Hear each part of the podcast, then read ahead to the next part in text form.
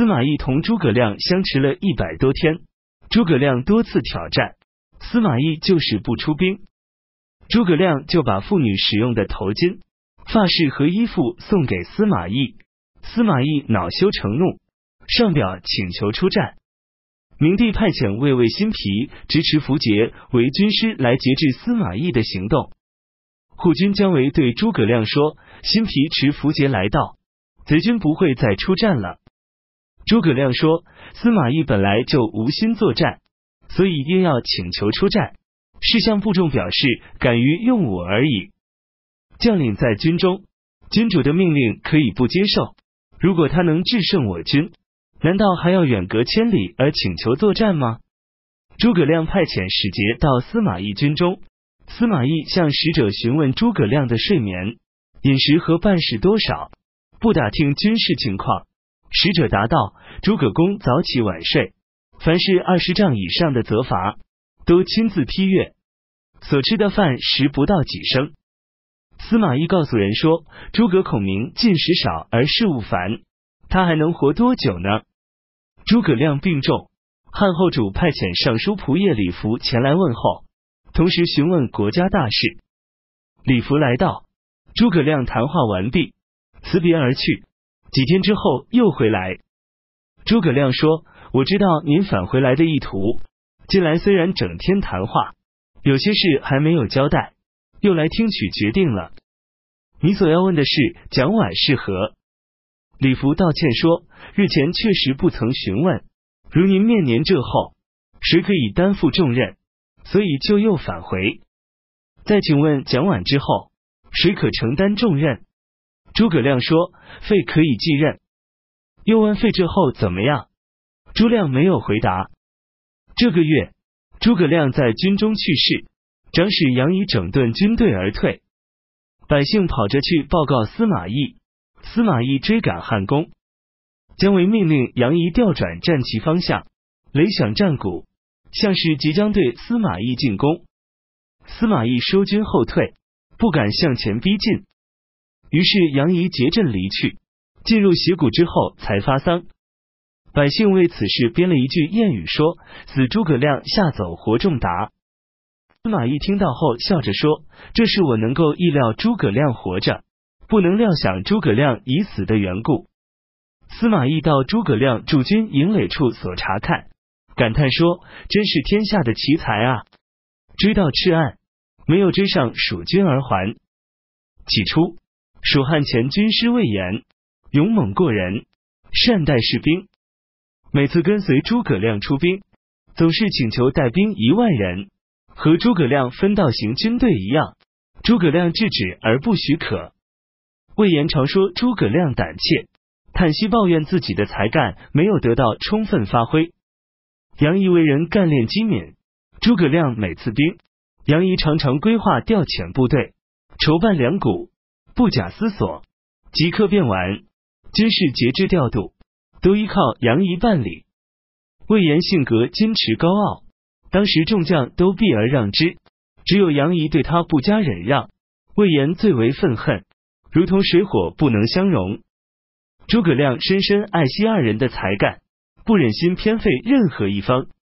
废出使到吴国，吴王酒醉，问废说：“杨仪、魏延是像牧童一样的小人，虽然曾经以鸡鸣狗吠的本事有益于食物，但是既已任用他俩，情势不能轻视。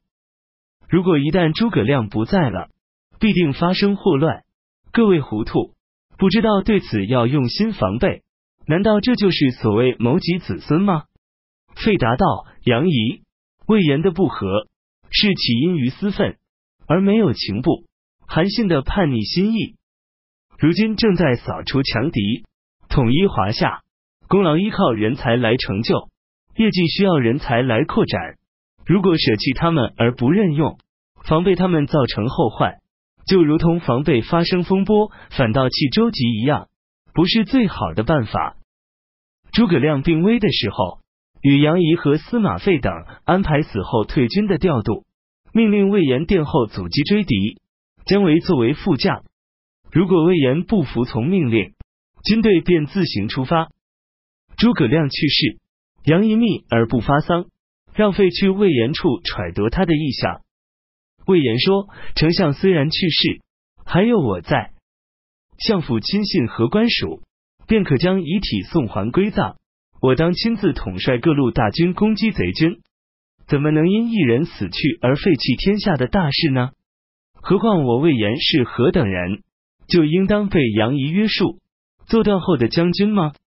他就私自和费共同做出撤退和留下的安排，让费亲笔写信，连同自己签名，传告下面将领。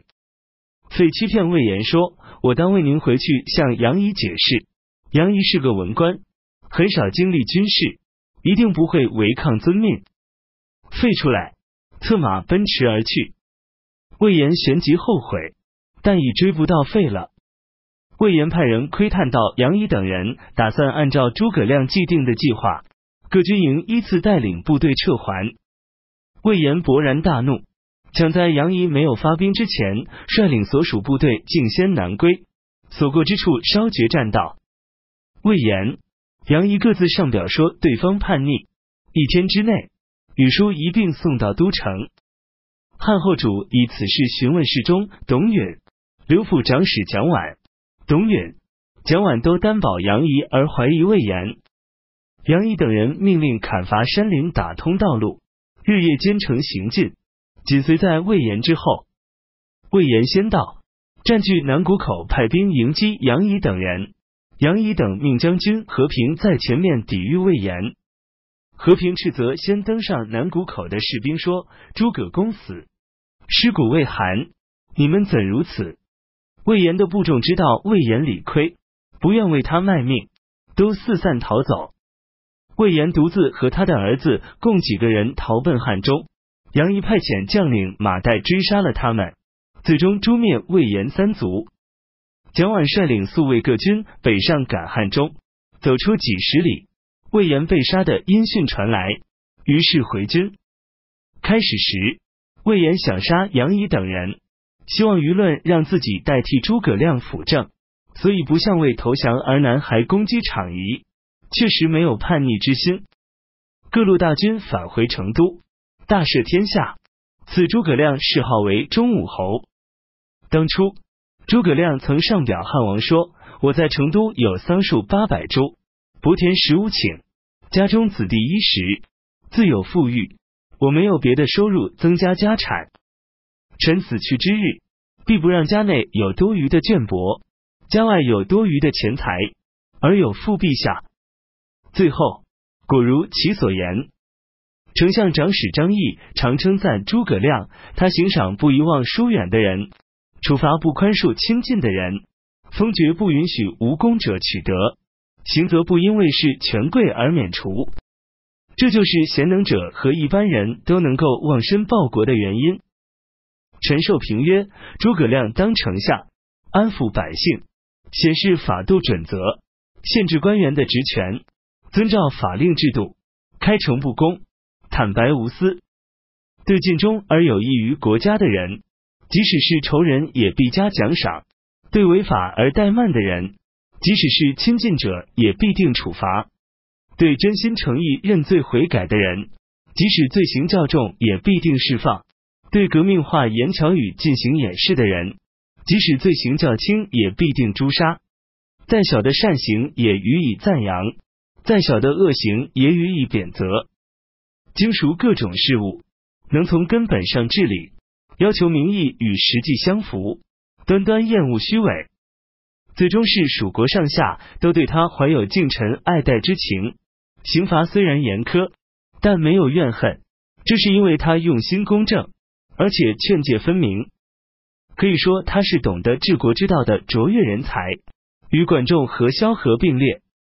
当初长水校尉廖立自以为才气名声是一座诸葛亮的副手，常因职位调动频繁，抱怨诽谤，样样不已。诸葛亮罢免廖立为平民，放逐到汶山。到诸葛亮去世，廖立流着泪说：“我终生要做野人了。”李平听到噩耗，也发病而死。这是由于李平常常希望诸葛亮再次收用自己，得以补过，而料想后来的当权者不能这样做的缘故。洗澡齿论曰：从前管仲夺了博士在田地的采邑三百多家，博士终生没有怨言而已。圣人都取为世件难事。诸葛亮去世，使廖立流泪哭泣；李平发病而死，岂只是没有怨言而已？水最平正，倾斜的物体会取以为准；镜最明亮，丑陋的人会忘记发怒。平水明镜，所以能使万物原形毕现而不招致怨恨的原因，是由于他们无私。水镜无私，还可以因此免遭毁谤。何况大人君子心怀怜惜众生的爱心，广布体恤宽恕的恩德，法在不可不用时才使用。刑罚加于罪犯自己所犯下的罪行，不因怒而诛杀，天下还会有不顺服的人吗？蜀地民众请求为诸葛亮建立祭庙，汉王不准，百姓于是随着岁时节令在路上自己祭祀。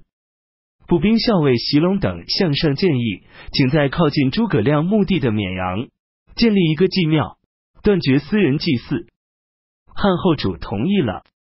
汉后主任左将军吴懿为车骑将军，授予符节，都领汉中。任丞相长史蒋琬为尚书令，总管国事。不久又给蒋琬加官行都护，授予符节，兼益州刺史。当时刚刚失去统帅，远近都惶惶不安。蒋琬则出类拔萃，处在百官之首，既没有悲戚的面容，也没有高兴的样子，神态举止如同平日，于是逐渐赢得人心。吴国听说诸葛亮去世，害怕为乘机攻取蜀地，增加巴丘守军一万人，一是打算用以救援，二是打算待机分割。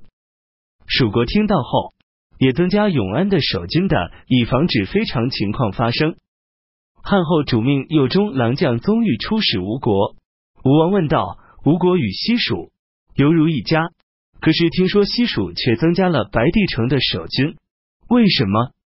宗玉对答说：“我认为吴国增加巴丘的军队，西蜀增加白帝城的守卫，都是符合时势的必然举动，都不足以互相询问。”吴王大笑，称赞他抗言不屈，言无所隐，对他的礼遇仅次于邓芝。吴国诸葛恪因丹阳山路程险阻，山民又多强悍，虽然以前出征讨，只是控的一些外县的平民而已，其余都藏在深山远谷，不能全部擒获，便多次请求到当地做官，让山民出山，保证三年可获得士兵四万。大家都认为丹阳地势险阻，与吴郡、会稽、新都、番阳四郡临接，周围数千里，山谷万重，当地人民深居幽谷，从没有进过城。遇到官吏，都是手持武器，在山野中逃跑，老死在丛林之中。被追捕逃亡的惯犯，也都一起逃窜。山里出产铜铁，自己铸造兵器。民俗喜好练武，熟悉打仗，崇尚气势勇力。他们爬高山，越险地，穿密林，过急丛，好像鱼游深渊，猿猴攀树一样自如。不时观察机会，出山抢掠，时常招致官兵讨伐，寻找他们藏身的山洞。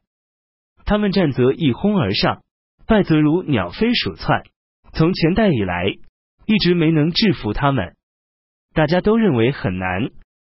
诸葛恪的父亲葛瑾听到后，也认为事情最终办不到，叹息说：“诸葛恪不能使我家兴旺，终将使家门败灭。”诸葛恪一再说他必能取胜报捷。吴王于是任命他为抚越将军，兼丹阳太守，让他按自己的计划行事。冬季十一月，洛阳发生地震。吴国潘逊讨伐武陵蛮夷，几年时间斩杀俘获几万人。自此之后，各蛮夷部落衰落，一方平静无事。十一月，潘逊返回武昌。